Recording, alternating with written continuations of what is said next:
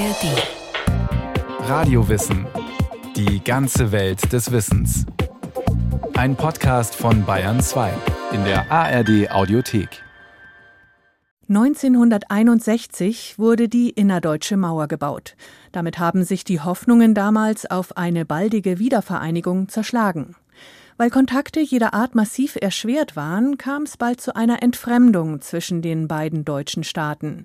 Doch hüben wie drüben haben Jugendliche revoltiert und mehr Freiheiten verlangt. Niemand hat die Absicht, eine Mauer zu errichten sprach Walter Ulbricht, der Staats- und Regierungschef der Deutschen Demokratischen Republik, am 15. Juni 1961 auf einer Pressekonferenz. In den Monaten zuvor waren immer mehr Bürgerinnen und Bürger aus der DDR geflohen. Allein im April waren es 30.000 Menschen, die dem politischen Druck und den wirtschaftlichen Schwierigkeiten der DDR entkommen wollten. Der Staat schrumpfte jeden Monat um eine Kleinstadt. Das konnte nicht mehr so weitergehen. Die Regierung befürchtete ein Ausbluten. Und so griff sie zu einer drastischen Maßnahme. In der Nacht vom 12. auf den 13. August 1961 begann die Abriegelung Berlins. Von Ostberlin in die westlichen Sektoren der Stadt zu gehen, das war das letzte Schlupfloch gewesen. Denn die innerdeutsche Grenze die von der Lübecker Bucht ins sächsisch-bayerische, tschechische Dreiländereck lief, war schon seit 1952 abgeriegelt worden. Fassungslos beobachtete die Bevölkerung von Berlin, wie Stacheldrahtverhaue und Barrikaden durch ihre Stadt gezogen wurden. Der regierende Bürgermeister Westberlins, Willy Brandt, fand deutliche Worte für seinen Zorn. Die vom Ulbricht-Regime auf Aufforderung der Warschauer Paktstaaten verfügten und eingeleiteten Maßnahmen zur Abriegelung der Sowjetzone und des Sowjetsektors von Westberlin sind ein empörendes Unrecht. Sie bedeuten, dass mitten durch Berlin nicht nur eine Art Staatsgrenze, sondern die Sperrwand eines Konzentrationslagers gezogen wird. Trotz der bedrückenden Lage, in der wir uns befinden, vertrauen wir darauf, dass es doch eine gemeinsame Zukunft in einem wiedervereinigten Deutschland geben wird. Doch Willy Brandts Hoffnung sollte sich nicht so bald erfüllen. Im Gegenteil. Die physische Trennung der beiden deutschen Staaten führte rasch zu einer Entfremdung, so dass man im Westen häufig den Eindruck bekommen konnte, der Osten sei eine Terra incognita. Ich glaube, das ist eine langanhaltende Entwicklung. Bis 1961 war für alle klar, es gibt ein zwar geteiltes Deutschland, aber es gibt eine gemeinsame deutsche Nation. Und beide Staaten sind ja auch bis zu diesem Zeitpunkt zumindest auch in der Anfangsphase in den 50er Jahren davon ausgegangen, dass es eine wie auch immer geartete Wiedervereinigung geben wird, jeweils zu den bestimmten Bedingungen des jeweiligen Systems. Und 1961 ist dann natürlich ein ganz rapider Einschnitt. Die DDR hat sich sozusagen abgekapselt, sie hat sich eingemauert und hat damit die Verbindung zum Westen radikal gekappt. Und das bleibt natürlich nicht ohne Auswirkungen, denn in dieser Phase sind Kontakte zwischen Deutschen in Ost- und Deutschland West ausgesprochen schwierig, nur noch möglich. Die Menschen brauchen für Kontakte auch Begegnungen. Begegnungen waren in den ersten Jahren nur sehr, sehr schwer möglich. Eigentlich das erste Mal wieder 1963 mit dem ersten Passierscheinabkommen, wo dann das erste Mal über die Weihnachtsfeiertage Westberliner nach Ostberlin fahren konnten, um ihre Verwandten zu besuchen. Der Historiker Dr. Robert Grünbaum ist stellvertretender Direktor der Bundesstiftung zur Aufarbeitung der SED-Diktatur in Berlin. In seiner Forschung hat er sich auch mit innerdeutschen Beziehungen beschäftigt. Das gilt für diejenigen, die Kontakte hatten zwischen Ost und West, aber es gibt natürlich auch ganz viele im Westen, die keine Familienbeziehungen zum Osten hatten. Und für die war die DDR natürlich ganz weit weg. Es war ja emotional als Ostblock war die DDR weit weg, aber sie war auch einfach schwierig zu erreichen. über die Mauer. Wie kommt man über die Mauer? Später dann musste man sogar noch Eintrittsgeld bezahlen, um in die DDR zu kommen. Da war es auch sehr viel einfacher, sich am Westen zu orientieren und dann den Urlaub in Frankreich, Italien oder Schweden zu machen, als in der grauen DDR. Trotz der Entfremdung glaubten die Menschen aber weiter an eine Wiedervereinigung, auch wenn sie sie nicht als realistisch ansahen, schon gar nicht in naher Zukunft. Wie sich die Politik dazu verhielt, das variierte zwischen Ost und West. Dr. Robert Grünbaum. Hier müssen wir ganz klar unterscheiden, die Politik, die im Westen in der Bundesrepublik gemacht wurde in Bezug auf die DDR und die Politik der SED-Führung, also die Politik des Ostens. Hier haben wir ganz klare Unterschiede. Für die DDR die gerne als eigenständiger Staat international anerkannt werden wollte, war es ganz klar eben keine innerdeutschen Beziehungen, sondern deutsch-deutsche Beziehungen, also die Beziehungen zwischen zwei unabhängigen Staaten. Das sah die Bundesrepublik natürlich ganz anders. Die Bundesrepublik bekannte sich fortwährend zum Wiedervereinigungsgebot und für sie war ganz klar, dass die DDR Teil eines Deutschlands ist, das irgendwann wieder ein einziges Deutschland werden müsste. Das heißt, das Ministerium hieß ja nicht umsonst Ministerium erst für gesamtdeutsche Fragen, für gesamtdeutsche Beziehungen, später dann für innerdeutsche Beziehungen. Also hier war ganz klar das Wiedervereinigungsgebot, das ja auch im Grundgesetz verankert war, Kompass und Maßstab der Politik.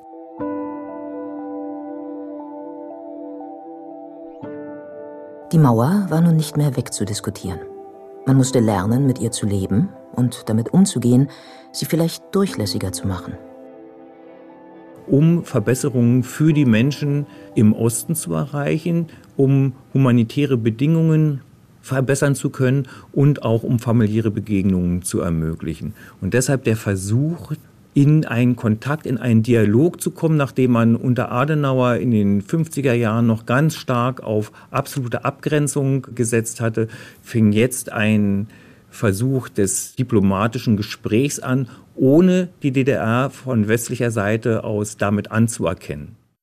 Dies war eine Entwicklung, die der weltpolitischen Großwetterlage entsprach. Es war auch eine Phase, die in die internationalen Beziehungen passte, wo auch die USA jetzt sagten, setzt man nicht so stark auf Abgrenzung, sondern wir müssen hier auch sehen, wenn wir in den Zeiten des Kalten Krieges, der ja dann tatsächlich sehr frostig war, dass man hier auch ein Stück weit mehr auf Dialog setzen musste, um die Gefahr eines heißen Krieges zu vermeiden. Die Kuba-Krise 1962 hatte zu einer direkten Konfrontation zwischen der Sowjetunion und der USA geführt.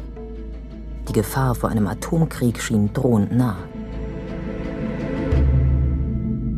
Das Entsetzen dieser bangen Oktobertage führte zu einer neuen Entspannungspolitik zwischen den beiden Großmächten. Und das hatte auch Auswirkungen auf die Beziehungen zwischen der DDR und der BRD, die sich ja geopolitisch an der Nahtstelle zwischen den beiden Blöcken befanden. Wandel durch Annäherung. Diese Formulierung fiel das erste Mal im Juli 1963 in der Evangelischen Akademie Tutzing. Der SPD-Politiker Egon Bahr sprach die drei Worte. Er war zu der Zeit Pressechef von Willy Brandt. Der Wandel begann mit dem Passierscheinabkommen, das Besuche aus Westberlin in Ostberlin ermöglichte. Er setzte sich ab 1969 in der Ostpolitik der sozialliberalen Koalition fort als die Regierung von Willy Brandt und Walter Scheel den Status quo in Europa anerkannten. Doch die Mauer war nur von einer Seite durchlässig, von Westen her. Für die Menschen in der DDR war ganz klar, die Mauer ist gegen sie gerichtet und dagegen gerichtet, dass sie ihren Wohnort frei wählen können, um es mal ganz banal runterzubrechen. Und das bedeutete, dass die Menschen sich in diesem Staat einrichten mussten. Ihnen war jede Fluchtmöglichkeit genommen und sie mussten sich überlegen, wie sie die nächsten Jahre und Jahrzehnte als Individuen, als Familien, als Gesellschaft eigentlich funktionieren können. Und hier galt es also, sich im System des Sozialismus in irgendeiner Art und Weise einzurichten, ohne dass man das System als solches politisch getragen hätte. Die Erinnerung an den 17. Juni 1953 war noch lebendig, als in über 700 Städten in der DDR Menschen gegen das SED-Regime protestierten. Der Aufstand wurde gewaltsam durch die sowjetischen Besatzungstruppen niedergeschlagen. Mehr als 50 Menschen getötet, einige Aufständige zum Tode verurteilt. Spätestens seit dem 17. Juni 1953 war die Politik der DDR bestimmt durch Angst. Angst der Herrschenden vor der Bevölkerung, dass sie sich erheben würde und das System hinwegfegt und Angst der Bevölkerung vor den Herrschenden, dass sie, sobald man in irgendeiner Art und Weise protestiert, mit Panzern und Gewehren auf sie schießen lässt. Und so kam es in weiten Teilen der Bevölkerung der DDR zu einem Rückzug ins Private.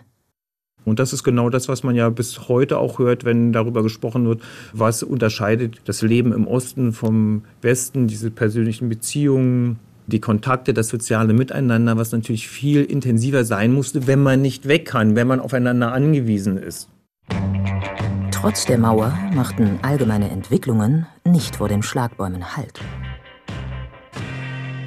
Ich glaube, man kann wirklich sehr klar sagen, dass der Osten immer auf den Westen bezogen war. Die Menschen in der DDR haben immer auf den Westen geschaut und haben die Entwicklungen aufgegriffen. Also das, was sich im Westen entwickelt hat, kam über kurz oder lang über die Mauer auch in die DDR, immer mit einer gewissen zeitlichen Verzögerung, was eben mit der Abgrenzungspolitik ähm, zusammenhängt. Aber es gab eben Westfernsehen, es gab eben Westradio. Das heißt, der Blick aus dem Fenster war für DDR-Bürger einfach möglich.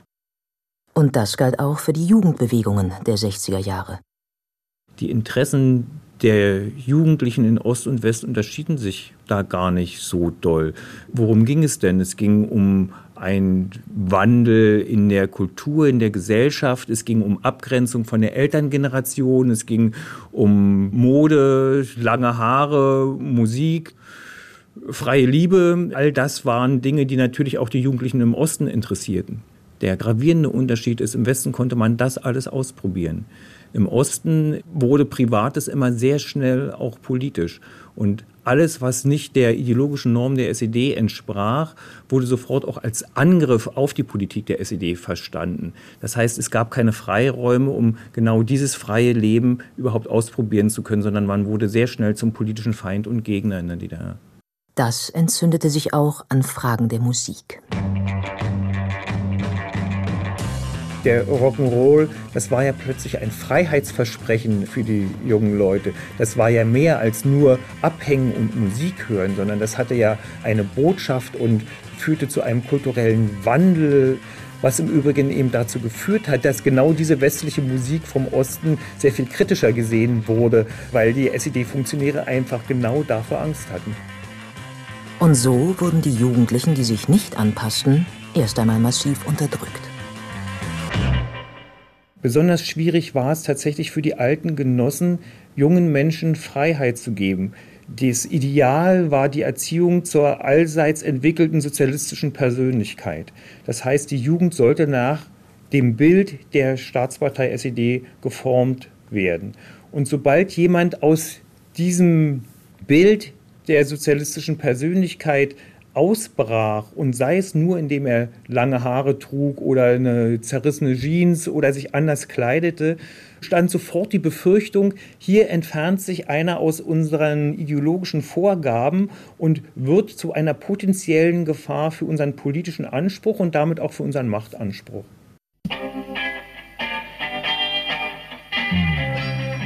Anfang der 1960er Jahre gab es eine kurze Phase der Liberalisierung. Es wurden Beatgruppen erlaubt, die auf Englisch sangen. So die DDR-Band The Butlers. Das staatliche Plattenlabel Amiga gab sogar Beatles-Platten in Lizenz heraus. Doch ab 1965 wurde die DDR-Kulturpolitik wieder restriktiver. Dass die Rolling Stones am 15. September 1965 ein Konzert in der Westberliner Waldbühne gaben, das in einer Schlacht zwischen jugendlichen Musikfans und der Polizei endete, beschleunigte diesen Prozess. Ist es denn wirklich so, dass wir jeden Dreck, der vom Westen kommt, nur kopieren müssen? Und so beschloss das Zentralkomitee der SED im Herbst 1965, den sogenannten Laienmusikgruppen, die dekadente westliche Musik spielten, die Lizenz zu entziehen. Auch The Butlers bekamen Spielverbot. Proteste gegen die Auflösung der Beatbands wurden unterdrückt. Und es hielt wieder der gute alte Schlagereinzug. Schlaf, mein kleine Johnny. Nicht nur im Bereich der Musik, auch im Bereich der Kunst gab es große Veränderungen in den 1960er Jahren. Es war eine Zeit des Aufbruchs. Konzeptkunst, Minimal Art, Pop Art. Diese Kunstbewegungen, die ihren Ursprung meist in den USA oder Großbritannien hatten, brachen mit den traditionellen Formaten. Es hatte schon öfters Zäsuren in der Kunstgeschichte gegeben. Aber die ungleich größere, weil sie eben alle Medien zerbricht, ist die in den 60er Jahren. Das ist die interessanteste Zeit. Bis heute arbeiten sich Künstler an diesem Bruch ab. Dr. Bernhard Schwenk ist Sammlungsleiter für Gegenwartskunst bei den Bayerischen Staatsgemäldesammlungen. Er erklärt diese Zäsur auch mit einem Aufbegehren gegen die gesellschaftliche Stagnation. Ich glaube, dass in der Generation derer, die Anfang der 60er Jahre in ihren 20ern waren, dass die verzweifelt waren. Wie ja dann auch die Studenten in den 60er Jahren einfach auch verzweifelt waren, dass an den Spitzen der Akademien, der Universitäten, der Gerichte und so weiter, dass dort eigentlich immer noch Nazis saßen. Dass eine Diskussion nicht in Gang kam, also die eine Aufarbeitung der Nazizeit wirklich wollte. Es gab ja dann die Auschwitz-Prozesse ab 1964, aber die Jahre davor, diese Zeit der Verdrängung, diese bleierne Zeit, die lastete auf den Künstlern und dass sie da ein Ventil gesucht haben, damit zurechtzukommen und das vielleicht auch mit einer Energie, die sicher auch eine provokative Energie war, das ist eigentlich nachvollziehbar. Was sich in der BRD in den 1960ern im Bereich der Kunst Bahn brach, durchaus auch gegen den anfänglichen Widerstand in den Kunstakademien, war so in der DDR nicht möglich. Die SED-Regierung gab den Kurs vor und folgte darin der sowjetischen Doktrin, die die künstlerische Moderne als dekadent und destruktiv ablehnte. Akzeptiert war nur die sozialistisch-realistische Malerei, die wirklichkeitsnah und optimistisch Motive aus dem Arbeits- und Familienalltag abbildete. Abstraktion war nicht erwünscht. Dr. Bernhard Schwenk Diktaturen oder autokratische Systeme sehen eine Möglichkeit der Vereinnahmung oder der Kontrolle. Die Kontrolle scheint eher da zu sein, wenn etwas Gegenständliches ist. Es ist auch so, dass bestimmte propagandistische Programme sich gegenständlich einfach besser darstellen lassen. Das ist eine Illustration der Propaganda. Die Abstraktion entzieht sich und wird damit auch unberechenbar. Die Abstraktion ist vieldeutig. Dieses Vieldeutige ist das Erschreckende für autokratische Systeme.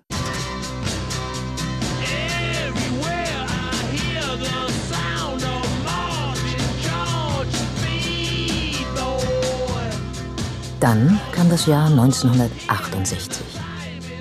Eine Chiffre, die im allgemeinen Bewusstsein für eine internationale Protestbewegung steht, die vor allem von jungen Menschen getragen wurde. Ein Kulminationspunkt in dem kulturellen und gesellschaftlichen Wandlungsprozess, der das Jahrzehnt geprägt hat. Robert Grünbaum wenn man auf 1968 guckt, dann ist es tatsächlich immer nur die Wahrnehmung auf die Studentenbewegung im Westen. Und man fragt sich, hat diese Studentenbewegung auch Auswirkungen auf den Osten gehabt? Was leider immer wieder vergessen wird, ist, dass es im Osten auch ein 68 gegeben hat, aber ein ganz anderes 68, nämlich den Prager Frühling von 1968, der durch sowjetische Truppen gewaltsam niedergeschlagen worden ist.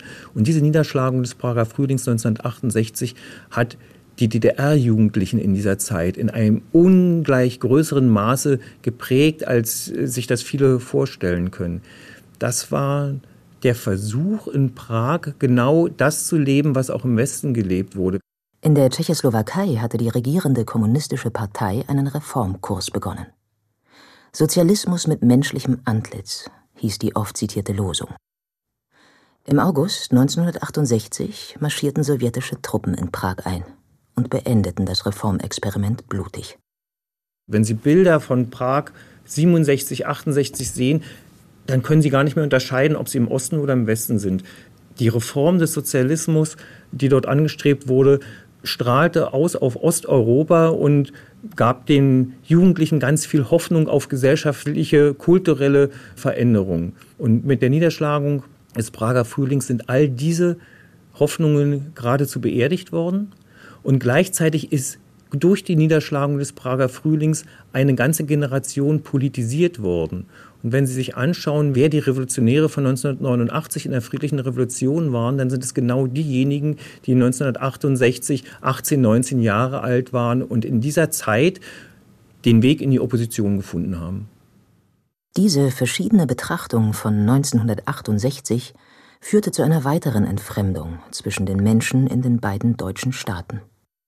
Und wenn man sich jetzt den Blick der Jugendlichen, der politisierten Jugendlichen in der DDR der 60er Jahre anschaut, die haben natürlich auch mit einem gewissen Unverständnis auf den Westen geguckt. Wofür ist denn da die Studentenbewegung, der politische Teil der Studentenbewegung auf die Straße gegangen? Enteignung der Produktionsmittel, eine sozialistische Revolution.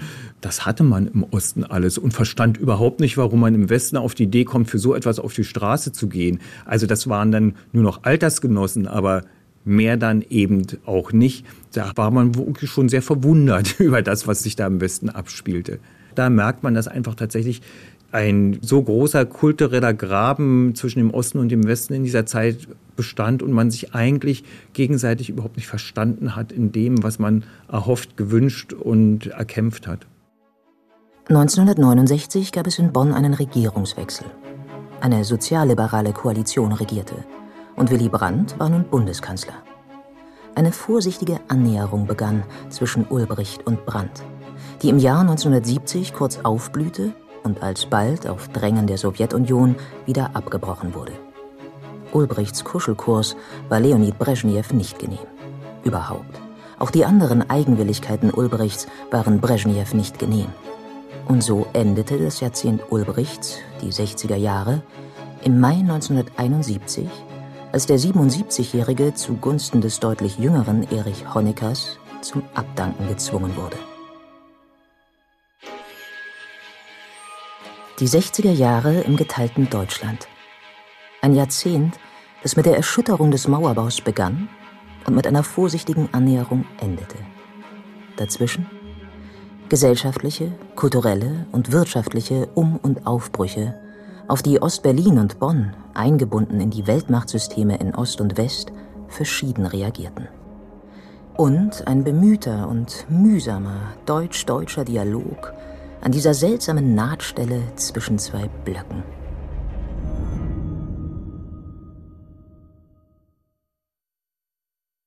Julia Devlin über das geteilte Deutschland der 60er Jahre.